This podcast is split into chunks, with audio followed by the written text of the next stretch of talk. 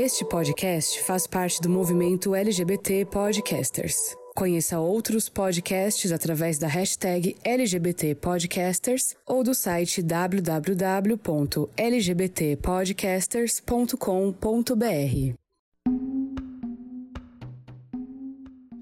Hello gamers, como vocês estão? Vocês estão bem? Aqui tá tudo bem. Eu sou o Ângelo Prata e sejam muito bem-vindos a mais uma edição do GamerCast. E aqui comigo está a Santíssima Trindade, ela aqui, né, está morando numa cidade nova, agora ela é moradora de Pelotas, que não fica em Goiás.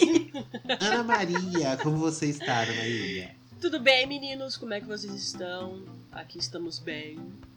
Pois é, agora estou morando novamente em Pelotas, já tinha morado antes. Já, já fui uma cidadã pelotense por alguns anos e agora estou de volta. E é a cidade das gays, né, gente? Então, nada mais justo que seja o meu lugar também. O meu lugar, como diria Arlindo Cruz. E ela que está estudando, que está trabalhando, que está com uma agenda super lotada. Senhor Denis Stevens. Como ah, é muitos vida. projetos, né, gente? Muitos projetos. É, vem aí uns reality shows, umas coisas, tudo assim. Ah, muita coisa para fazer. Muita coisa para pouco tempo. Ah, o reality Mas... show é Polícia 24 Horas? Pode ser também, né? Tô aí estudando propostas, né? E vendo alguns contratos aí, alguns projetos interessantes para mim. Mas deixa eu te falar uma coisa. Pelotas é a cidade dos gays aí de Rio Grande do Sul, é isso? Então. é, o, é, o, é a concentração? É, o que falam é o seguinte, que uh, os filhos de, de, quem é, dos gaúchos que, que moravam aqui, saíam pra Europa pra, pra estudar, né? Uhum. Em consequência, na volta, eles tinham todo uma, um, um trejeito europeu.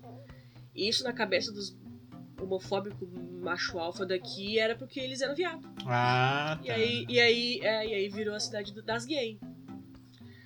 Mas não concordo. Tem cidades mais gays por aí.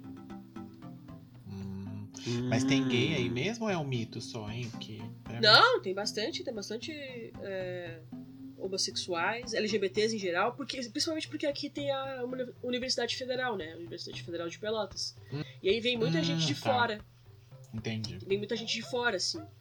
E tem bastante. Mas tem bastante aqui também. A Pelotas é uma cidade muito negra, que tem muita gente é, que se considera preto, né? E dizem que é uma, uma das cidades. Acho que é a segunda cidade que tem mais. a população mais negra do, do país. Só perde pra, pra Salvador. E eu gosto de morar aqui, eu acho. Me, me, me adaptei muito mais fácil aqui do que em outro lugar. Muito bem. Carol com K mora em, em, em Pelotas? Ai, se mora, eu não sei onde está. Ela não é de Pelotas, gente. Ela é, é Curitiba. Onde ela mora, as pessoas Exatamente, são educadinhas. É. Ela é de Exato. Curitiba. Essa era o gancho para a, para o, a piada. e você, senhor Ângelo, como está em São Berlondres aí, trabalhando muito, né? Cuidando aí da vida desse, dessa galera aí da internet, né? Você que. Ai, menina, como sempre, né? A gente pede o emprego dos sonhos. Não é o que a gente pediu, né? Com uma tonelada de coisas para fazer. É, tem seus momentos, né? ai, né? Ai. Aquela, vamos repensar o emprego dos sonhos, e... porque eu acho que não é esse. Que ele volta, volta, volta, que eu quero pedir outro. Na verdade, eu queria pedir a ela mais dinheiro, né? Tô quase lá falando, oi. Já que vocês estão aí bem generosos, libera, libera um aumento aí pro tio. Pois bem, vem aí. Vai lá, pros, vai lá pra, pra unidade dos Estados Unidos, menino. Lá, trabalhar lá com, com o nosso amigo que mora por lá também. Imagina, é. gente.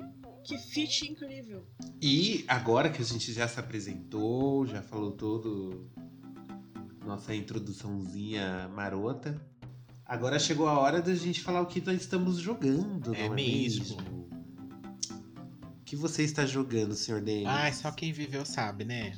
Vou te falar que finalmente consegui terminar o Tales of Arise, né? Já, já estou me organizando para fazer a review aí, já está sendo escrita. Em breve eu lanço lá no site aí, né? Ele me consumiu um bom, boas horas, viu, menino? Toda hora que eu achava que a história ia acabar, ela dava um, um negocinho ali e falava, não, não é agora. Aí eu falei, ponto, tá bom. Falei, ah, agora vai. Aí ela daqui a pouquinho, não, não, não, não, não, não, não, não é agora. Então assim, acho que eu tô com umas 60, quase 70 horas de jogo. É bastante coisa. E, e é um bom jogo, viu? Eu gostei bastante. A história é bem boa, mas o. A, as batalhas são muito legais. O estilo que eles fizeram, você pode. Tem bastante liberdade. Porque assim, às vezes RPG é ruim, porque. Em alguns casos, porque você tem lá o seu grupinho. É uma coisa que eu não gosto muito. Você tem seu grupinho, mas você acaba não controlando todo mundo, né? Porque o jogo meio que não te dá essa liberdade. Não é todo jogo que dá. Aqui você tem total liberdade. Você pode trocar o seu personagem a hora que você quiser. No meio da luta, pode controlar qualquer um deles. Pode. É, o personagem que você anda pelo, pelo cenário pode ser qualquer um que você quiser, qualquer hora também. Então, tipo, isso é bem legal. Isso é bem legal mesmo. Que daí dá pra você aproveitar, porque cada personagem tem seus prós e seus contras aí, né? Então dá para você aproveitar bastante. E foi isso que acabou me fazendo. É, de, me demandou mais tempo, porque eu fui querer, né? Jogar um pouco com cada um, em cada parte, enfim. E aí você tem que parar um pouco para aprender, entender como funciona e tudo mais. Mas vem aí na review, se vocês quiserem mais detalhes, vocês podem ler. E eu estou jogando também Castlevania, aquele Advanced Collection, né? Que saiu pro pro Switch aí, que são os três jogos do, do Castlevania para o Game Boy Advance, né? E aí eu joguei o Circle of the Moon, eu já terminei, e tô jogando agora o Harmony of Dissonance. Não sei como fala, acho que é assim. E tô jogando ele, já tô mais, mais da metade já. E tá até me impressionando, viu, esses, esses Castlevanias. Eu sempre achei que eles eram meio, assim, sabe? Meio B-side, assim, meio qualquer coisa ali que a Konami lançou, mas até que não, viu? Esse Circle of the Moon, inclusive, me surpreendeu bastante. Que a jogabilidade é muito legal. Então você acaba perdendo bastante tempo andando pelo mapa. E tem aquela coisa de vai e volta, vai e volta, né? De, de Metroidvania, que é normal, né? Aquela sala lá no começo, você só vai acessar ela bem lá no final do jogo, por conta de uma habilidade e tal. E aí tô jogando isso daí também. E aí esse final, de, esse feriadinho aí, menino, eu comecei a jogar aquele Back for Blood que é dos criadores lá do Left 4 Dead, lá, né, do Xbox. E eu achei bem divertido até, viu? Joguei ele umas duas fases, achei bem divertido, mas é divertido para você jogar com, com os amiguinhos, né? Sozinho não é muito legal jogar com os bots, não. Mas jogar com os amiguinhos é legal. É. Você jogou com os bots? A primeira fase eu joguei com os bots, e aí ontem eu joguei com pessoas, pessoas mesmo, sabe? Mas não conhecia essas pessoas. Então fica meio. Seres humanos como a gente. Isso. E aí, não sei se tão bons quanto a gente, mas enfim, eram seres humanos. E aí. É, é ruim, assim, porque não tem. A comunicação é ruim, né? Ou você fica naquele chat geral, que fica todo mundo falando, que eu baixo o, O. Ou você tem que fazer o, a, o chat com as pessoas que você. E ter ali as pessoas para jogar. Que fica, é, para esse tipo de jogo é muito, muito, muito, muito, muito necessário. Porque você piscou, meu filho, vê uma horda de zumbi assim na sua cara, um zumbi gigante, um zumbi que explode, então precisa ter um, uma certa comunicação com a galera. E a comunicação no jogo é péssima, assim, por. Não tem aqueles gestos, sabe? Não tem muita opção de coisa assim pra, pra você dar um oi assim pra pessoa sem ter que falar, sabe? Igual na maioria desses jogos online tem, sabe? Que tem ali um chatzinho, uma coisa para você, tipo, palavras pré-definidas já para você falar. Nesse faltou. Faltou. Mas tá legal, tô gostando. Interessante. E você, Ana Maria, que joguinho você está jogando no celular? Sigo na tentativa de ser uma treinadora Pokémon. Sigo no Pokémon. Missão de vida, né? Ah, minha filha, eu tô lutando. Eu preciso ter uma, ter uma missão que eu tô há duas semanas tentando fazer essa missão que eu tenho que jogar cinco bolas ótimas seguidas. E o máximo que eu consigo é três. Eu fico muito puto, eu quase quero meu celular. Porque eu preciso pegar os Pokémon, eu preciso que, que fique no. Fique, fique, que eu passe dessa missão pra eu poder ganhar um Pokémon que eu não tenho ainda. Eu tô muito pistola. Hum. Mas. Pra treinar com as bolas aí. É, que isso, garota? Ai, ai. Eu não trabalho, eu não trabalho com esse tipo de, de coisa, tá? De procedimento. De procedimento, é. Mas da, é por isso que você não consegue é, tá então, eu sentido. acho que é por isso. Falta de faz treino. todo o sentido. Enfim, É, eu tô com, eu tô com uma lista de desejos aqui na, na minha Steam. É, agora, Hum. agora, virando o mês, já vou gastar o meu, meu suado. Mentira, nem é tão suado assim. Dinheirinho. E eu quero muito jogar o Stardew Valley. Já coloquei na minha lista. Que acho Ah. que vocês jogam, né? Menina, é, é um, é um buraco sem fim, viu? Que Você vai Ai, entrar aí. Quando você vê, você tá no banheiro, dormindo, jogando, acordada jogando, lavando louça e jogando, cozinhando e jogando, passeando com o cão e plantando as suas coisas lá. É um Ai, negócio, e- viu? é, né? mas Te é- consome. Enfim. Tamo aí pra isso, né? E eu quero jogar Ah, mas a vida é. É, eu quero muito jogar. E eu- tá até baratinho no- na, na Steam, eu vou baixar. O nome do jogo é Papers, Please. Não sei se vo- vocês já ouviram falar. Ah, eu acho que ele tem pra Switch, eu já vi já um pouquinho dele uma É. vez. Não vou O falar Papers, não. Please, tipo, é uma, uma distopia, assim. Ele... Eu vi algumas gameplays, assim, basicamente tu é um agente ah, de uma... Não é uma aduana, mas tipo de uma... Uma fronteira e tu precisa passar as pessoas. Aí, tipo, tem, tem uma fila enorme de pessoas e aí tu precisa verificar todas as informações da pessoa pra ver se ela pode passar ou não, sabe? E é um jogo, tipo, ele, ele não é um jogo com a. com a. a, a, a, a, a, imagem dele, assim, sabe? Não é uma coisa. é, mal feita. É um jogo como se fosse ó, 16 bits, assim. E é muito, é muito legal. Tipo, olha só mais ou menos como é que funciona a, a dinâmica. A loteria de outubro foi concluída. Seu nome foi selecionado. Compareça ao Ministério da Admissão no posto da fronteira de Gressling. Ou é Gressling? É Grestin. Para recolocação imediata. Ou seja, tipo, tu é uma pessoa nova no. no, na- na- no país, né? Um país é, fictício. E tu é um oficial do posto de admissão. Ou seja, tu fica lá Uhum. é, controlando quem entra, quem, quem, quem pode entrar, quem não pode entrar. Eu achei esse jogo sensacional, porque ele tem muito ah, uma cara de é, uma Europa dos anos 80, de uma, uma Rússia, de uma União, União Soviética, no caso, né? Cara, é muito legal. Papers, Please o nome. E tá tipo 17 reais o jogo. Ele é bem famoso esse jogo. É, eu vi aqui agora que ele é do Lucas Pope. É um, é um cara bem famoso também no, no meio do- dos jogos. Ele fez jogos que são bem premiados. Ganhou vários prêmios esse Paper Please, inclusive. Eu já ouvi uma vez um podcast falando sobre esse jogo.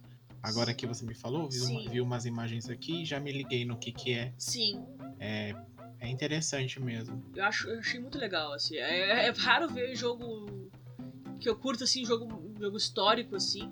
Mas esse me pegou. Uhum. Então, essas. É, Stardew Valley quero começar, quero começar o Papers, Please. E sigo na, na, na missão de ser uma treinadora Poké- Pokémon melhor que o Ash. Vai fundo aí. Você tá, você tá há quanto tempo nessa Ah, minha missão? filha, eu tô há muito tempo, olha, até, perdi. Acho que eu tô umas duas semanas tentando fazer. Há 20 anos? É, Há 89 anos. Há 84 anos? Porque o Ash tem o quê? Qua- 30 anos que ele tá nessa missão? Quase? Então, fia. Se, se o Ash tá há 30 Ah, anos não, e não conseguiu, você tem muito não, chão vamos, vamos ainda. conseguir. Vamos, se, se o meu celular não explodir até lá, nós vamos conseguir. E a senhora, senhora Ângelo, que andas jogando por aí? Nossa, menina, eu estou viciadíssimo. Um joguinho que se chama Metroid Dread. Olha, Que foi tombar, tombou o caminhão aqui, Ah, é? incrível. E aí eu acabei pegando fui eu que uma mandei, não. copyzinha. E assim, sensacional. Samus está na sua melhor forma. Estamos numa época em que Metroidvania está em alta, Uhum. né? Nós temos aí Hollow Knight, tem o Ori, todos esses joguinhos aí que estão até sendo indicados a melhor jogo indie, melhor direção de arte e tal. E a Samus, ela é uma das rainhas que começou tudo isso. Eu acho que a Nintendo fez um trabalho, tipo, mega fluido, mega gostoso de jogar. Tem seus momentos emocionantes, assim, eletrizantes. Sério, eu nunca me empolguei, porque eu sempre achei a série Metroid meio meh, né? sei, entendo. Com perdão do trocadilho. Mas esse jogo realmente é muito bom. Ele é excelente, assim. todos os power-ups que a gente pega, o desenvolvimento, o jeito que o jogo te conduz. Por mais que você fique perdido em diversos momentos, o jeito que o jogo te conduz assim a descobrir, a explorar as coisas assim é muito gostoso de jogar. E, a Nintendo faz, consegue explorar o melhor do hardware dos consoles dela, né? Então, esse esse não podia ser diferente. O gráfico é muito bonito, a armadura da. Principalmente nas cutscenes, assim, a armadura da Samus é maravilhosa. E estou jogando também o Kena. Bridge of Spirits, que na tradução se se mais só para baixinhos, é a tradução do, do jogo. Porque tá aberto a, a comunicação com ele com os quinto dos infernos que é bem gostosinho também, bem bonito e é bem difícil. Tem uns capeta ali que a gente tem que matar que, olha, sofrido. E é isso que eu estou jogando no momento. Tem uns outros joguinhos aí que eu tô meio enrolando também, jogando Avengers, né, que chegou no Game Pass agora. Só que eu tô em Avengers eu dei uma estacionada aí. Agora eu tô eu mais tô vidrado já, no Metroid. Na campanha principal. Você sabe que eu acho que é, esse Metroid foi muito pra, tipo. É, prepara o terreno, assim, sabe? Pro, pro, pro Metroid 4 no Prime, né? Que vem aí um dia. É, e eu acho que. É, e eu vi que ele tá fazendo bastante sucesso. Foi bem. Apesar de toda aquela confusão que deu da, aqui no Brasil do. Do. Do fulaninho lá que incentivou a pirataria, né, do jogo, enfim. Mas esse não é o ponto. É, eu acho que ele foi muito, eu acho que ainda bem, porque se ele meio que flopasse assim, a Nintendo era capaz de cancelar esse Prime 4 aí, viu? Porque eu acho que também ela vai pegar meio que o que se as, é, ela lançou esse, é, porque esse no caso é o modo mais clássico, né, do Metroid. Não é uhum. aquele modo que era que o Prime é, que é meio primeira pessoa, e daí fica em terceira, e quando mira vai em primeira. É assim, não é? Pelo que pelo que eu vejo. É, o, Pri, o Prime, ele é, ele é 100%, 99% em primeira pessoa. Só mudava pra terceira mesmo quando ela virava bola. Hum, sim, sim, sim. Que elas virava Morph Ball, mas... O que migra, assim, em primeira e terceira pessoa foi o Metroid Other M. Ah, tá. Que foi de Wii, só que ele não fez tanto sucesso assim. É porque só não gostou muito é dessa jogabilidade outra, né? híbrida. É uma coisa ou outra. É. E também foi, foi outra produtora Sim. também, né? O, os Primes, eles são da Retro Studios. Uhum. E o Other M foi outro estúdio que E fez. esse Dread é da. E Retro. o Dread foi a própria Nintendo que produziu. Ah. Então eu acho que é por isso que tem esse caldinho gostoso, Entendi. sabe? Aquela coisa que você fala, hum, que gostinho de Nintendo. É. E aí pode ser que eu acho é que. Bem legal. Eu, pode ser que esse, ele, pela recepção, siga meio que o rumo pros próximos, eu acho, né? Porque. A gente sabe que tem esse, esse a lenda do Metroid Prime 4 aí, né? Que temos um logo, mas e é só isso. E aí talvez ela, o jogo esteja meio que ela meio que perdida ali, não sabe para onde vai, daí meio que lançou esse meio que para sentir o, o, a galera, né, no que eles preferem ali, se é mais esse estilo clássico ou se é outro. É, não sei se, não sei, também não sei, né, porque não tô lá dentro para saber, mas meio que ainda bem que eu fico, fico feliz que tenha dado certo, porque senão esse daí, coitado dos fãs, né, meu filho, não ia ver a luz tão cedo. Pois é, mas eu acho que, não sei, depende do estágio de desenvolvimento mesmo. Então, mas é que eu acho que pra ela não ter mostrado Prime nada, foi muito aclamada. Pra ela não ter mostrado nada, eu acho que deve ter rebutado várias vezes o projeto, sabe? Por problemas ali. Porque ele foi anunciado junto com Bayonetta, por exemplo. Então entendo eu que eles estavam ali mais ou menos no mesmo tempo de desenvolvimento, porque também só mostraram o logo dos dois. E o Bayonetta a gente viu que já tá num estágio um pouco mais avançado do que, já tem até data de lançamento. Enquanto esse aí não tem, né? E, e, não sei, às vezes acontece mesmo. De, a gente vê vários casos aí que o jogo tá na metade, ou tá. E aí os caras rebutam porque deu, deu ruim, sabe? Em alguma coisa no meio do caminho.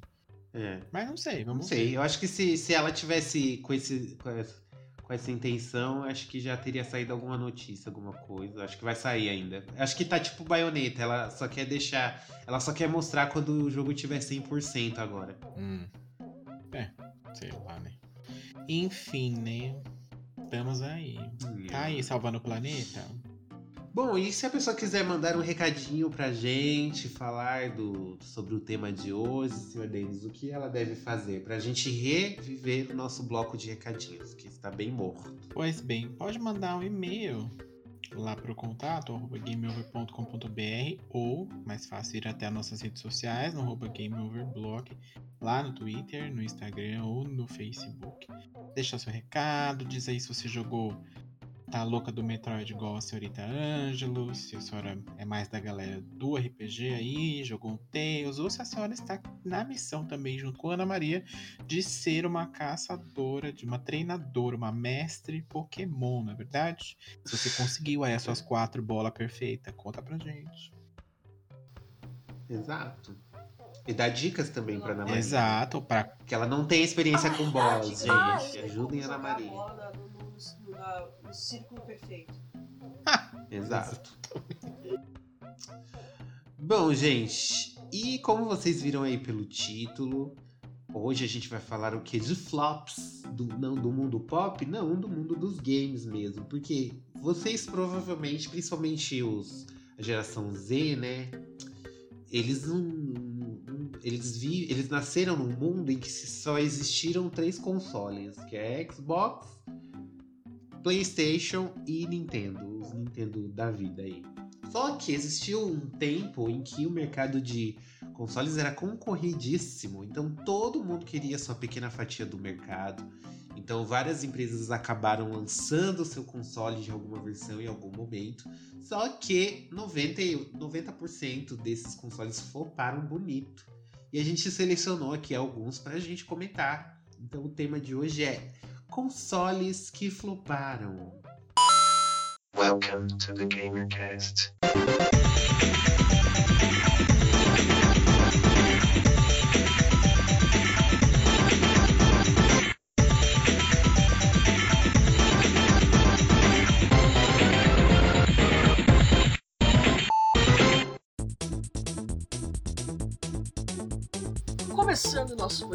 Podcast, eu gostaria de falar, perguntar para vocês se vocês, meninos, sabiam que a Nokia tentou entrar nesse mundo dos consoles.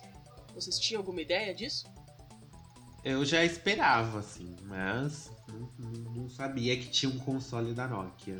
Não, pra mim Nokia era só o jogo da cobrinha mesmo no seu. Inclusive saudades. Mas é, em 2003 a Nokia tentou brigar aí pra pela hegemonia aí da, dos consoles, tentou brigar com o Game Boy e lançou o Nokia N-Gage, N-G-A-G, N-Gage. E esse foi o primeiro híbrido entre smartphone e console. Como, como eu falei, foi lançado em 2003 e eu acho que esse foi o grande, o grande poder do, do, do, do flop dele. Aqui no Brasil ele custou cerca de R$ 1.700. Em 2003, 1.700 reais é muito dinheiro. Se, se, é muito dinheiro agora, imagine em 2003, gente. É. Ele. É, eles falam que é um Game Boy melhorado. E eles jogam. Cara, tem muito jogo muito legal que rodava nele. É, por exemplo, uh, Call of Duty rodou nele. Os FIFAs 2004 e 2005 rodaram nele. É, MotoGP. Operation Shadow, tem vários, vários jogos assim, uh, pela lista que eu vejo aqui, que rodam, rodavam nele e era tipo assim, ó, muito bom. Por exemplo, tem 64 jogos aqui na minha lista. É, tem tipo Tomb Raider, pra quem gosta de Tomb Raider, Tony Hawk, uh, The Sims, rodava The Sims, tem The Elder Scrolls Travels. Cara, tem muito jogo assim que que hoje em dia o pessoal curte e, e rodava nele. Mas eu acredito, na minha opinião, que o custo dele não valia a pena. Por isso que ele flopou. Sim, lembrando que em 2003 o salário mínimo era 200 reais, né? Então se você precisava pagar 1.700 num console, era o quê? 5, 6 vezes mais o, do que o salário mínimo. Se você comparar com o dinheiro de hoje, eu sei que tem aqueles cálculos de inflação, essas coisas que eu não sei fazer, porque eu sou de humanas. mas hoje é o salário quatro vezes maior.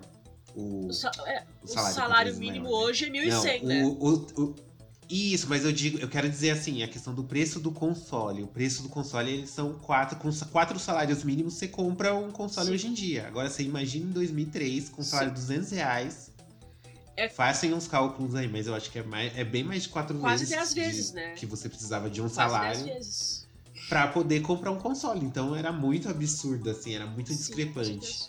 E, é, e fora que é um portátil, né? Você não ia. Não dava pra você brincar com Sim. amigos, assim, tipo, fazer um multiplayer em casa, essas coisas. Sim, ele, É, eu lembro. Eu nunca vi esse, esse console, mas eu lembro muito das propagandas dele na época. Que eu era uma, uma adolescente, né? Uma, uma pré-adolescente aí, né? Eu já tava terminando o ensino médio. E aí eu lembro, assim, das propagandas. Ele realmente foi a, a premissa dele, porque na época tava chegando aqueles celulares hum, é, mais, né, mais novos, enfim, com uma tecnologia um pouco mais avançada do que do que tinha no mercado, né? E esse ele se destacava por conta disso. E o- a grande pegada da propaganda deles era exatamente isso aqui. Era um celular, mas era também tipo era um videogame. E aí é, a evolução do a evolução do jogo da cobrinha no fim das contas. E aí eu lembro que era, era o marketing deles era totalmente voltado pro para o público adolescente mesmo. Passava a propaganda na MTV com os- alguns caras que era da, apresentador lá da própria MTV e tal. Então eu lembro bastante disso, assim. Mas ver eu nunca vi, nunca nem joguei, nem, nem nunca vi pessoalmente, assim. Não sei nem que tamanho que é. Pois Parece é. um Game Boy Advance, assim, um pouco. é, então, Lembra bastante Então, o tipo, Advance. pra vocês terem uma ideia, assim, ele é literalmente um misto de celular e smartphone, porque ele tem. Tinha. A primeira, a primeira versão tinha um rádio, tinha MP3 player, tinha. Tipo, podia ma- mandar e enviar e-mail, tinha navegador da internet, que, tipo, hoje. Tem, tem TVs hoje, Smart TVs, que não tem como tu navegar na internet, não tem o navegador. Ele tinha o navegador na época. Ele tinha uma- um processamento muito maior. Mas tudo isso tem um custo, né? E, infelizmente esse custo era quase Uhum. dois mil reais na, na numa época que ah, o, o salário mínimo era mínimo mesmo, sabe? Então Sim.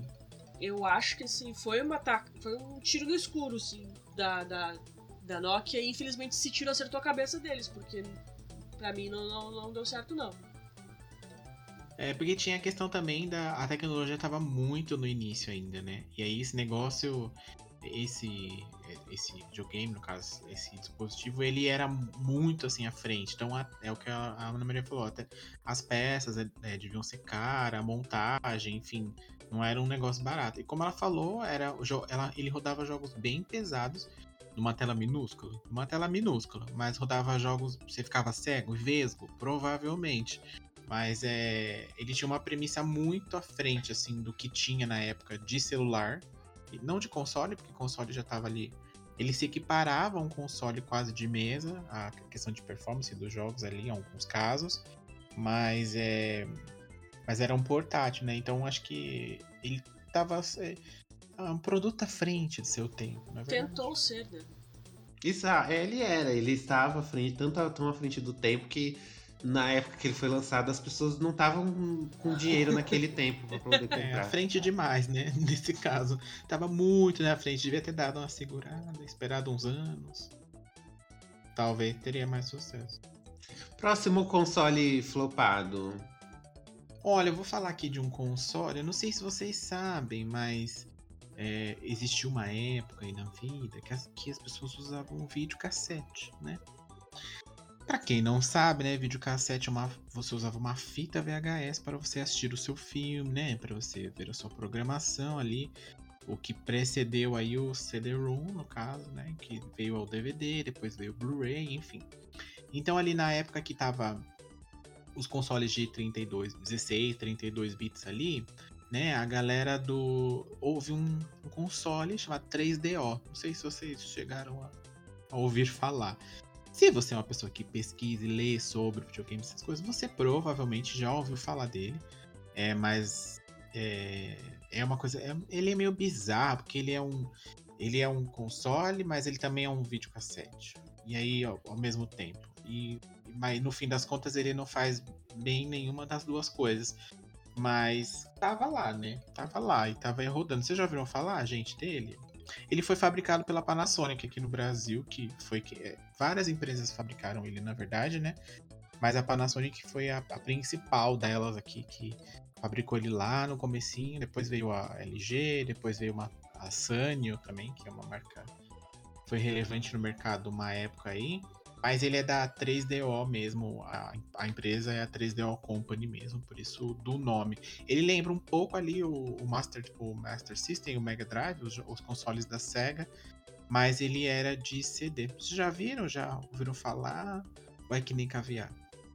Eu já ouvi falar sobre ele, já li sobre ele. Se eu não me engano, ele tinha essa proposta de ser um console meio universal, não é? Uhum. Por isso que várias empresas fabricaram ele, Isso. porque aí só, só tinha que pagar uns royalties. Isso. Então ele foi distribuído no mundo inteiro, assim, de forma muito mais fácil. Uhum. Porque, por exemplo, se fosse a Nintendo, a Nintendo ela tinha que negociar os direitos autorais e tal. E o 3DO, o da Panasonic, ele tinha direitos muito mais flexíveis. Só que, se eu não me engano, eu li sobre que foi até difícil para eles manter a mesma qualidade, tipo, de um 3D de um país pro outro. Por causa que o pessoal tava meio que fazendo de qualquer jeito É. console, só pra colocar o nome lá e acabou dando merda nisso também. É, é porque meio assim, você comprava a marca ali, né, do 3DO no caso, mas a fabricação ficava por seu, por seu, por sua responsabilidade. Então, meio que cada empresa foi moldando ali uma forma de fazer e, é, e baratear também a questão do, do, do console, né? E aí acabou que existem vários modelos deles de- bem diferentes um do outro, por sinal.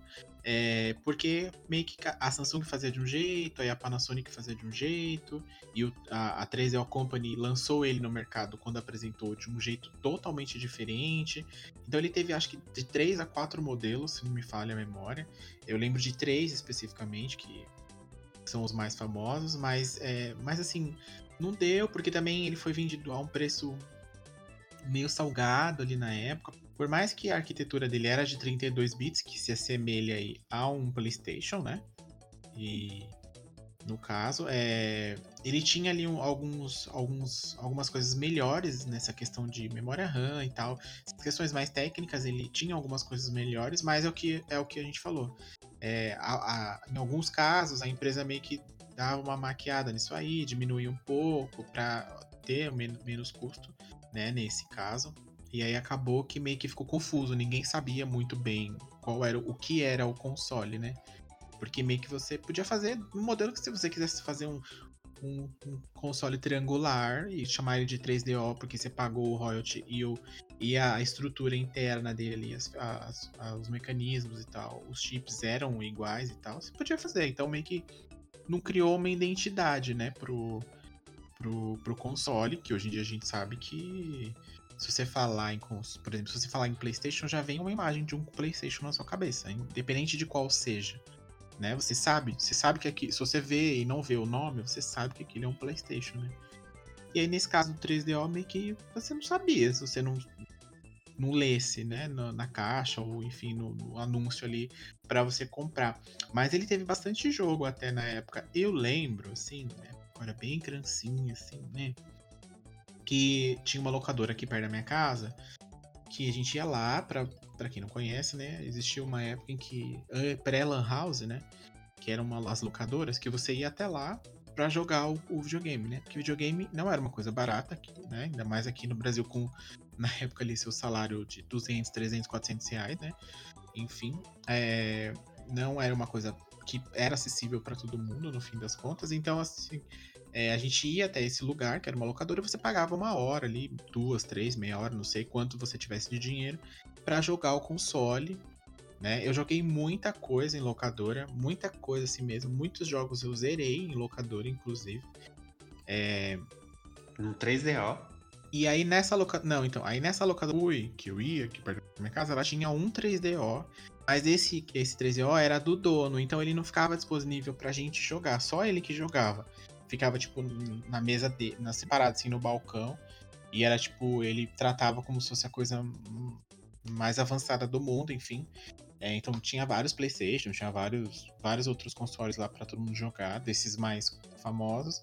E aí esse 3DO ficava lá. Então vira e mexe a gente via ele jogando. É, inclusive alguns jogos que que tinha até pro, pro, pro próprio PlayStation na época, né? Pro, pro, pros consoles mais famosos. Eu lembro muito de um de um jogo que ele jogava, que era aquele Gex. Não sei se vocês já ouviram falar que é aquele jacaré, sabe? Aquele meio que nas capas do jogo. Ele tem pra, pra PlayStation também, mas ele meio. Sim, eu já vi, eu já vi esse Jax. E aí meio que a, ele era pra ser tipo o Sonic do 3DO. Não rolou, a gente sabe. Depois ele continuou os jogos no, no próprio PlayStation. É, ele tinha meio que uma. Era tipo um. Ele não é um jacaré, ele é uma larga, Ele não é um. Não é uma lagartixa. Não sei se é uma lagartixa ou se é um. Um. Ele é tipo um É, lagartixa. pa- parece uma. Esqueci o nome do animal, gente. Lagarto? eu ia falar uma. ah, não parece uma iguana, não sei bem o que é. Mas enfim, ele é, é um. É um. É, uma lagartixa e tal, não sei o quê. E ele meio que tinha uma coisa que ele era agente secreto, então tinha todo um negócio meio de 007 que tava em alta até na época. Por conta do, do próprio GoldenEye também. Então era um jogo que a gente vinha. que a gente via bastante ele jogando lá. Mas eu efetivamente não joguei. Mas eu lembro que. é, eu vi assim, e eram gráficos, é, em alguns casos, bem semelhantes ali ao PlayStation mesmo. Não tinha muita diferença. E na época também a gente não, não tinha meio uma noção, assim, para comparar, né? Até porque você jogava uma TV de tubo, né? Então, é meio que no final das contas ficava tudo igual ali. Mas uma curiosidade é que esse, esse Gex aí, no caso, é da famosa Crystal Dynamics. Não sei se vocês conhecem essa empresa aí, né? Que tá aí no mercado de videogames, Hum. enfim, né? E era uma, era- eles lançaram, criaram ele mesmo como pra ser o mascote do 3DO, mas que no final das contas ele virou qualquer coisa aí nesse bololô de, de outros jogos que saíram. Mas saiu bastante jogo, né? Pra ele, como eu mencionei. Era jogo. A mídia era CD na época, né? Então também isso era uma coisa que o PlayStation popularizou bem, né? Na época que ele colocou. Então ela meio que pegou né, uma rabeira aí no, no, no sucesso, até do, do, do Mega Drive lá, o, o 32X lá, que também veio já introduziu essa questão do CD. Essa história a gente já contou aqui num podcast sobre a SEGA, né, senhor Ângelo? Inclusive, se você Uhum. não ouviu, você pode voltar aí no seu agregador e ouvir para saber mais sobre esta empresa, no caso, e esta mídia, como foi colocada aí no mercado. Mas vocês nunca nem viram, nunca nem jogaram. Ah, infelizmente, Não, isso aí pra mim é caviar. É, né? Foi tão flopado que Hoje em dia, assim, tava hoje em dia ele é caríssimo pra você comprar. nessa época eu tava nascendo. Ah, é, menina? Que loucura! Bom, eu não comentei, mas ele foi lançado aí em 93 ali. Meu, 94, literalmente eu tava nascendo. 93. ele foi lançado ali em 93, 94 e quando foi logo em 96, ai, já acabou ali. Ninguém mais fabricava ele e ele vendeu 2 milhões de unidades, minha gente. Que é um número assim. Aqui no Brasil eu vi uma, então esses outros 1 milhão 999 deve estar em outros países. Acho que não tá por aqui. Ué, não. porque é como ele teve. Como ele teve vários modelos, é até difícil você reconhecer, né? Que nem você falou. Não tem. Ele não tinha um padrão. Ele tinha um padrão da Panasonic, que foi o primeiro a ser Uhum. lançado. Aí depois foi cada um fazendo o seu, só usando a mesma Sim. arquitetura. E aí virou um, um misto, não tinha um marketing unificado, não tinha nada. E é muito louco a gente ver essas histórias do começo, assim, dos videogames, que sempre tem umas histórias Uhum. muito burras, assim. Mas, Porque, tipo, isso é com qualquer produto, velho. Se o produto não é padronizado, como que as pessoas vão reconhecer? É que nem você. É que, tipo, já tinha McDonald's nessa época. Todo mundo já conhecia, via o McDonald's de longe, porque via o Sim, M lá gigantão. E aí eles me têm a grande ideia de fazer um videogame, tipo, que cada um faz o seu aí de Uhum. qualquer jeito, muda o design, faz o que você quiser aí, e todo mundo vai saber que é um 3DO. É meio que é o, o eles burlaram o princípio do princípio do princípio do marketing, né? Porque se você não, não é, visualmente você não compra o cliente, ele não compra o seu produto, né? Já tá aí a, a- a- é bem óbvio isso pra todo mundo hoje em dia. Tudo bem que na época também, se você parar pra pensar, ele é como se fosse um notebook, né? Existe uma, uma, a- existe uma tecnologia e meio que cada um faz o seu modelo ali. Mas, independente disso, todos. Você olha no notebook hoje em dia, você sabe de qual marca é, só de você olhar, na grande maioria deles, né? Então tem essa questão, existe uma, uma identidade, mesmo que não seja o, não sejam iguais, né, no caso. Mas nesse caso aqui, acho que mal é mal o controle era igual nessas, nessas versões que, que ele acabou saindo. E aí meio que não vingou, né? Mas hoje em dia, meu filho, se você quiser comprar um, ele é bem caríssimo, viu? Pra, pra quem coleciona consoles antigos e tudo mais, vai pagar uma boa, uma, uma boa fortuna aí por um é, por um console desse ali para você dizer que se um dia você quiser dizer que tem, né? É, só pra colecionador mesmo, porque eu eu sou. Sai o videogame da nova geração, já quero vender meu videogame velho pra pegar o novo, gente. Não tenho muita paciência. É o famoso pra, pra frente que esse ano. Né? Videogame velho, não. Sou consumista. Como diria a Madonna, eu sou uma, vivemos num mundo materialista e eu sou uma garota materialista. É isso mesmo.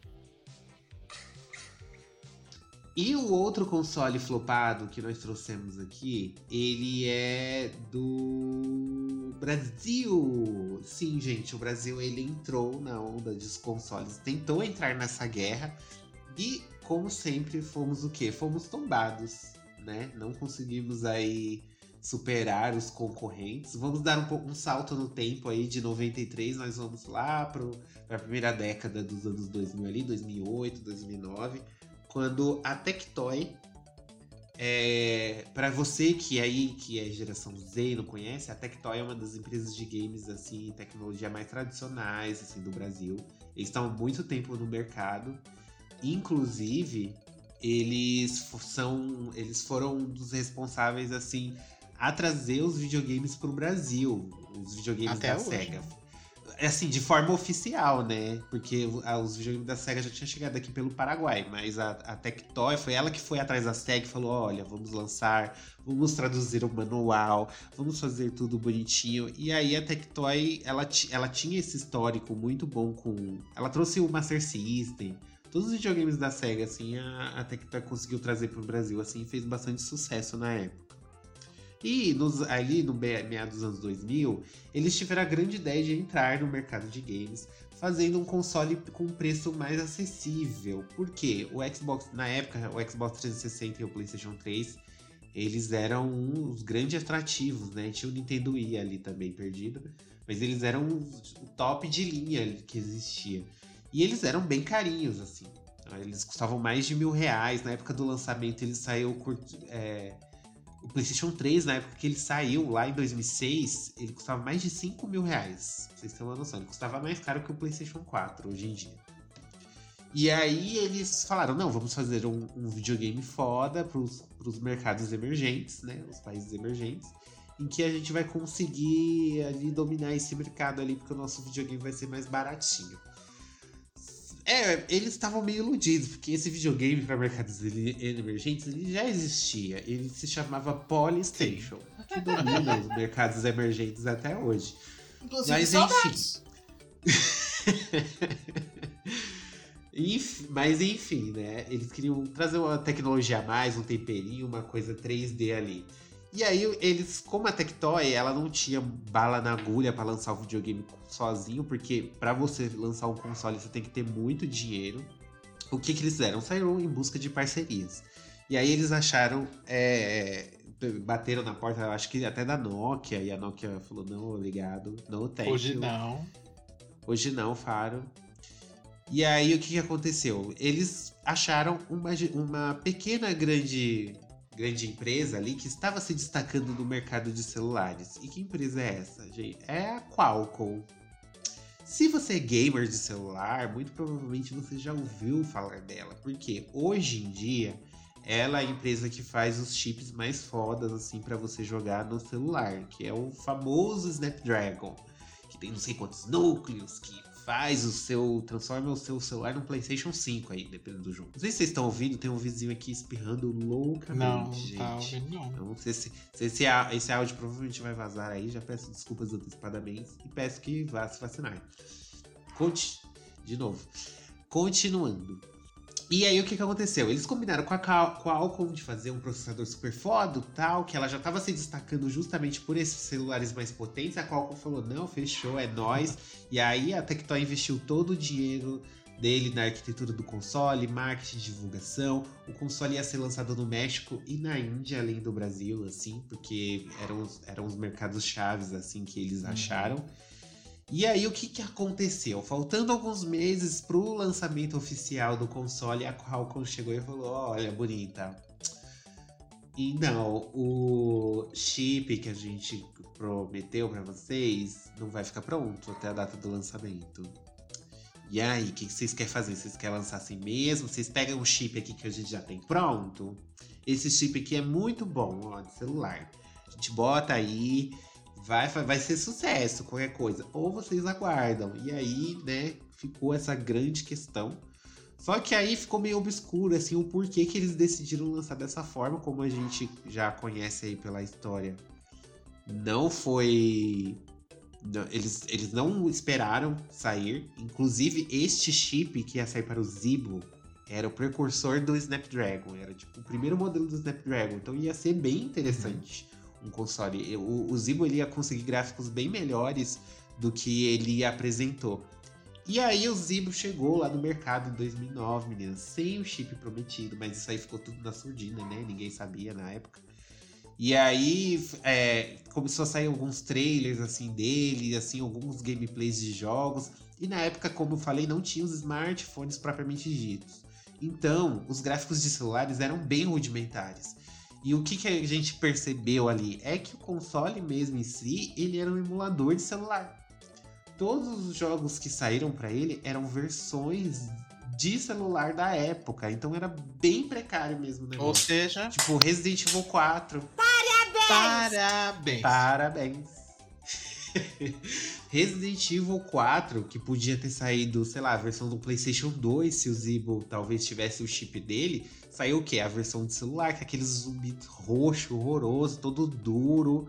As cutscenes são com com frames, assim, sabe? Das imagens da cutscenes com texto, assim, não tinha dublagem, não tinha nada. E vale sempre reforçar, é a época que existiu o quê? Xbox 360 e PlayStation 3. Foi nessa mesma época. Então, como que um concorrente, como que as pessoas iam apostar num console desse? E os outros diferenciais dele também é que é, o Xbox e a PlayStation aí achando que lançando um console digital que não tem leitor de disco, aí achando que tá balando. Filho, o precursor disso foi o Zibo. O Zibo foi o primeiro console sem leitor de disco. Ele tinha um chip de celular mesmo dentro dele, HDMI. 3G, que se que se conectava com uma rede interna do próprio console e você baixava os jogos diretamente. Então você comprava o cartão presente na lojinha lá, que você pegava Zibo Points. Tinha jogo, acho que de 10 reais, 15 reais, gente, era bem baratinho o jogo. E aí você colocava lá o código, pegava os créditos e, e comprava. Tinha Crash de corrida, tinha futebol, Resident Evil, todos traduzidos em português, que isso foi uma coisa que a Tectoy também foi pioneira no Brasil, que foi trazer jogos localizados. Uhum. Só que todos os jogos eram versão de celular. Então, o, porque o processador era bem poderoso para um celular da época, só que ele não tinha GPU. O GPU, para quem não sabe, é a unidade de processamento gráfico. Então, é, necess... é a placa de vídeo. É, então ele não conseguia fazer o 3D nativo, aquele renderizado em tempo real, bonito, né? Aqueles pixels bom, gostoso de ver. E aí, gente, foi flop total. É, eles, o Zibo vendeu, acho que 30 mil unidades. Nossa. A meta deles eram 600 mil. Pouquíssimos meses. Ele saiu por 600 reais, se eu não me engano, na época. Por pouquíssimos meses após o lançamento, caiu de preço duas vezes. O mais barato que a gente achou ele na época é, foi acho que 300 reais, foi 299. E, eu e esse, ao contrário dos outros que eu não ouvi, nem, nem ouvi falar, eu já cheguei a ver um Zibo. Não joguei, mas eu cheguei a ver na, no Carrefour. No Carrefour? É, num supermercado lá tinha uma prateleira cheia de Zibo, gente, ali vendendo. Mas também ninguém interessado, ninguém comprando. Só tinha lá na prateleira mesmo. Gente, vocês conhecem o Zibo? Já chegaram a jogar em algum? O nome não me é estranho, mas eu não, nunca cheguei a jogar. Você conhece? Você, você já jogou, Denis? Então, eu já joguei uma vez. É, mas em loja também, quando fica disponível, assim, é, sabe, para você você ficar, ele tá ligado lá para você testar. Geralmente, há um tempo uhum. atrás, isso era bem comum aqui. É, hoje em dia já não vejo tanto, mas, é, mas já foi bem comum. E aí teve uma época que tava lá e justamente estava com o Resident Evil 4. Primeiro que o controle dele é muito estranho. Eu não achei tão estranho, eu acho que lembra o de Mega Drive. Então, assim, mas com, com os dois analógicos, eu acho que é estranho. E quando você é, pegava no controle, assim, ele tinha. Eu lembro que era estranho. Era estranho. Você não, não era. Como posso dizer? Não era muito confortável, assim. Por mais que eu não tenha jogado muito tempo. Mas o que você falou era muito notável, assim. Porque a gente estava acostumado ali com Resident Evil 4 lá do PlayStation 2, né? que, que por mais que seja todo amarelo o jogo, enfim, tinha um gráfico até que bom na época, né? Não pode negar. Mas ele era bem estranho mesmo. As, as cutscenes não era cutscene, era só tipo umas imagens que eu passando com a narração do que supostamente está acontecendo, né? O que vê, você vê que é tipo uma versão mais. É, uma versão reduzida do jogo, né? É, então, graficamente falando e tal. E, mas não achei muito interessante, não. Mas eu lembro que na época que ele foi anunciado, foi, foi muito. Ficou muita, foi muito falado na, na, dentro do mercado aí de videogames e tal, porque realmente, como o Angelo falou, ele prometia ser, tipo, top, assim, ser uma coisa muito inovadora e tal. É, mas. Aconteceu, né? Não, não rolou. aconteceu. Não rolou, não saiu do jeito que foi planejado. Talvez se eles tivessem adiado o lançamento do console seria uma coisa mais interessante, assim, pro... teria saído do jeito que foi planejado. Tanto que tem um vídeo, um documentário do Omelete, que eu tava vendo, e eles abrem o console e tem lá o buraco, o ah. chip. Eles não mudaram nem a estrutura da placa do console, tipo, e quase não tem circuito. É um negócio muito liso, uhum. assim, é só aquela chapa Sim. verde, sabe? E aí eles pegaram e colocaram uma placa do Super Nintendo do lado. A placa do Super Nintendo tinha muito mais circuito do que a, a placa do Zibo, assim, era bem bizarro. Era super leve o, o console. Uhum. E, e, gente, não dá, né? E aí também a Tectoy também desistiu do mercado de consoles. Como vocês podem ver, a maioria das, do, das empresas, elas tentam só uma vez. Por quê? É muito investimento para você lançar um console no mercado. É marketing, é o hardware que é caríssimo. Aí você tem que deixar o negócio no preço acessível, aí você tem que fazer custo de logística. Então é muito dinheiro que é gasto, que é investido no console. Então pouquíssimas empresas têm bala na agulha para bancar mais de um fracasso. A Microsoft, ela conseguiu conquistar o espaço dela porque é uma empresa bilionária. Então, mesmo que o primeiro Xbox não tenha feito aquele sucesso esperado, por que, que ela continuou? Porque ela Sim. tem dinheiro. Então, ó, o que, que a gente errou, o que, que dá pra gente mudar. No mercado de consoles, isso pode ser fatal. Não dá para você voltar atrás assim e falar, ai, vou mudar. Pouquíssimas empresas fizeram isso. A SEGA, o que, que ela fez? Ela fez dois fracassos seguidos. Ela tinha bala na agulha para poder tentar uma segunda vez. Que ela tinha feito. Que nós até não vamos é, aprofundar muito, porque também tem uma edição só com a história da SEGA. Mas aí, no caso, ela tentou com o Sega Saturn, flopou, não deu certo. Aí ela fez, ela fez, tentou o Dreamcast. O Dreamcast também flopou. O, o segundo fracasso seguido foi tipo pego no caixão da SEGA. Agora ela só é produtora de jogos e continuam milionários, continuam, né? Vamos dizer a verdade, né? Tem propriedade de não sei quantas franquias aí, é de não sei quantos Mas jogos. Mas ela pastou, viu? Mas um não, aí, não, né? E aí agora ela meio que se achou, é, desistiu teve... dessa questão de console e tá só como publisher mesmo, né? Só publicando o jogo, enfim. É, mas para ela não falir, ela teve que fazer justamente é. isso. Todas as franquias exclusivas dela, ela começou a lançar para os uhum. outros consoles. Por isso que eles conseguiram se recuperar. Sim, e uma coisa que é fato, assim, que, é, que a gente tá falando, é que a gente vira e mexe e vê declarações do próprio Phil Spencer lá, da Xbox, do, do do, da Sony também, de que eles não têm lucro com o console, né? Às vezes é, é mínimo. Não. Ah, já chegou uma vez, ah, na Microsoft eles já chegaram a declarar que é, eles saíam com vendiam o console, no preço que estava sendo vendido, já vendia tipo reto assim no prejuízo, ou seja, eles ganhavam depois com o serviço, com os jogos que, que ia sendo lançado. E aí, nesse caso, é, já já vinha isso de um tempo ali, né? É, isso era. Todo mundo sabia disso, era uma coisa que o mercado já, já mostrava que não se dava lucro com o console, mas ela meio que quis né, falou, não, o meu vai ser bom, vai ser bom. A questão é que poderia ter sido, né? Se os caras tivessem tido o tempo de fazer o que eles realmente queriam fazer ali. Vídeo que a gente tem Sim, nos celulares hoje, né? Que seria o chip lá. É, que hoje a gente conhece, que é o que tá nos celulares aí da maioria das pessoas que jogam. E tem uma performance, né? Muito boa e tal. Enfim, é, em alguns casos até melhores que o, que o próprio console, enfim. Mas tem aquela. É, eu entendo também que tem aquela a questão de. de ter, existe uma programação, e aí tem a galera que investe, daí o negócio tem que sair de uma forma ou de outra, né? E aí, talvez, como viram que ia demorar muito, é, eles disseram, não, vamos assim mesmo. Mas eu vi que eles lançaram outro modelo depois, né? Não sei se mudaram a. atualizaram o chip e tal, mas eu sei que tem mais de um modelo, inclusive, desse console. É, tem um modelo com HDMI que eles lançaram. Ah, tá. Tipo, só isso que atualizou. Atualizaram lá algumas coisinhas, mas também não uhum. vingou. E hoje também a loja online do Zibo não funciona é. mais?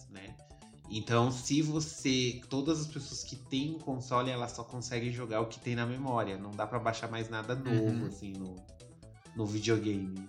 Pois é. Então, assim. Você aí que é amigo, que tem o um Zibo, passa por esse perrengue aí, não tem mais joguinho, só tem aquele do, do Resident Evil que você baixou, você tem um outro, conta pra é, gente. Tem aí. aquele treino cerebral, aquele jogo de perguntas e respostas. Tinha um joguinho de car car carro de rolemã que eu até achei interessante, queria jogar. Mas. Né, gente, a gente vê o vídeo no YouTube Tem que um... dá na mesma, né? É, tem um outro console também que flupou, que é de uma empresa famosíssima que também já teve uma edição especial aqui no nosso console, sobre no nosso console, ó. Temos um console, olha Brasil, eu vou falar para vocês em primeira mão aqui, né? O Ângelo já anunciou. Eu já me corrigi. No nosso podcast, que é sobre o Crash de 83 da indústria de games, que é o que? A Donatari. A Dona Atari, ela perdeu o trono dela bem rápido, até assim que a Nintendo assumiu, assim, de rainha dos videogames, né? Ela que lançou o primeiro o console de, de mesa, assim, mais popular, assim, que se espalhou pelas casas do mundo inteiro. E aí veio a Nintendo, tombou ela, depois veio a Sega, tombou ela mais ainda. E aí a Atari falou assim, na, também no ano de 93, a, a, a Atari falou assim, não, chega de ser tombada, chegou a hora de eu tombar. Chegou a hora de eu mostrar que minha língua é um chicote. Já que é pra tombar, tombei. Chegou a hora de eu mostrar que eu sou de Curitiba. Qualquer coisa me bota no paredão. E aí, o que, que a Atari falou? Fez. Ela, depois de muitos anos, assim, fora do, da indústria, assim, fabricação de consoles, ela falou: vou lançar o console mais foda já criado no mundo. E aí ela botou a equipe de desenvolvedores deles para trabalhar em duas versões, que era de 32 bits e é de 64 hum. bits. E aí eles, os engenheiros trabalharam lá nas duas versões desse console e aí o, o, pessoal acabou optando pela de 64, que seria o console mais poderoso, que não sei o que, vai ser o console mais fudidão. E realmente os gráficos dele impressionavam pra época que era tipo 93. Então, tipo, vocês têm uma noção, não tinha saído nem o PlayStation 1 ainda, saiu esse console, que é o, Jaguar, né? aquele console todo pretinho, que lembra um pouco assim o Mega Drive, assim, de longe. Só que, e no marketing também eles investiram bastante, tanto que eles venderam muito no começo, justamente por conta disso. Inclusive, ele, ele chegou a ultrapassar o 3DO em vendas no, no ano oh. de lançamento, assim, porque o marketing deles foi muito agressivo, que era, era o console mais foda, você tinha que ter, tinha que fazer e tinha que acontecer. Hum. Só que veio o flop, né? E aí foi por vários motivos. O principal é que era muito difícil desenvolver jogos pro Jaguar. Ele tinha cinco processadores, gente. Alô, PlayStation. Cinco 3. processadores. Então você imagina a dificuldade que é para você, tipo, coordenar a memória para acessar aqueles processadores, porque todos os processadores não são acessados todos ao mesmo tempo. São acessados um de cada vez ali, então era um terror para as desenvolvedoras. O design dele também, apesar de chamativo, o controle era bem estranho. Parecia que tinha, ele tinha três botões, o design era horrível. Eu fico imaginando isso na minha mão, deve ser super desconfortável. Só que na parte de baixo do controle, ele tem um numérico, um teclado numérico. De, com botões bem funcional, de 1 né? a 9, mais jogo da velha, tipo, como se fosse um teclado de telefone, sabe? Então, tipo, aí você ficava, meu, mas pra que aquilo ali? O que, que tá acontecendo? Que que pra é você isso? fazer uma ligação enquanto joga. Então, aí ficou uma coisa bem bizarra. E, e, o que matou também o Jaguar, além de tudo isso, foi o preço. Ele também era um console bem caro. Porque ele era o melhor da época, que não sei o que, tal. E os jogos. Os jogos, como o pessoal não conseguia desenvolver para ele, e um console tem que ter jogos no lançamento, principalmente se ele for um console novo, o que, que as pessoas vão jogar? Por que, que eu vou comprar esse, esse console que acabou de surgir aqui? Se tem um outro ali que eu já tenho garantido o Mario, já tenho garantido uhum. o Sonic, já tenho garantido outras franquias já consolidadas. Então é muito difícil você retornar assim pro, pro mercado que nem a, a Atari estava tentando fazer. Então, o catálogo dele, apesar de ter alguns jogos bons, assim, que as pessoas dizem, que esse aí também é só caviar, nunca vi. O, a maior parte do catálogo dele era só bomba. Só jogo ruim, mal feito, mal acabado, feio, que não conseguia utilizar todo o potencial do console. E aí. Mas ele tem seus sucessos também, que nem Alien vs Predador que foi um FPS bastante elogiado. Doom, a versão de Doom para ele, que era uma coisa só exclusiva de PC, saiu para o Jaguar também, foi bastante elogiado. Mas infelizmente não foi o suficiente. Foi a última tentativa da Atari antes de virar falência. Também, eu acho que a Atari existe ainda, ainda hoje, mas ela é uma empresa bem menor do que ela já foi. Não é assim igual a SEGA, que se mantém aí firme e forte, produzindo jogos e tal. E flopou, gente. O flop veio e a Atari se foi para sempre do mercado de consoles. Vocês já ouviram falar do Jaguar? Já viram um? Já jogaram aí no Google para ver a foto desse controle horroroso? Já, e é bem feio mesmo. Eu nunca vi, nunca vi nem para vender. Nunca vi mesmo, assim. É só em. Às vezes quando você vai ler sobre história, essas coisas sempre mencionam ele mesmo. Como você disse, que foi a, a pá que afundou a Atari, né? No console, pelo menos, que hoje ela ainda trabalha. enfim, ainda existe a Atari, né? Enfim, ela desenvolve jogos e publica jogos, enfim. Mas como o console ali foi, a, foi aquele que jogou o último. O último pá de terra. Foi, última... foi, o Jaguar, inclusive. Porque realmente ele era muito feio. Parece uma nave espacial, gente. Muito feio. Eu queria lembrar, só fazer assim uma uma lembrança. Nossa, que controle horroroso! Agora que, foi, agora que abriu a, a imagem aqui. Mas eu queria lembrar que se tu colocar só Jaguar no, no Google, vai aparecer o carro Jaguar. Então não tem nenhuma referência. Sim. Não tem nenhuma referência do videogame. Eu só fui encontrar Jaguar, o, o console, quando eu coloquei Jaguar C no, no, no, no, no Google. Aí apareceu o Jaguar console, porque se for jogar só Jaguar, encontra a marca de carro. Então é. Pra tu ver como ele é flopado mesmo.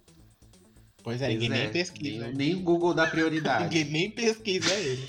Tava anos sem pesquisar, agora vai aparecer aqui que a gente pesquisou.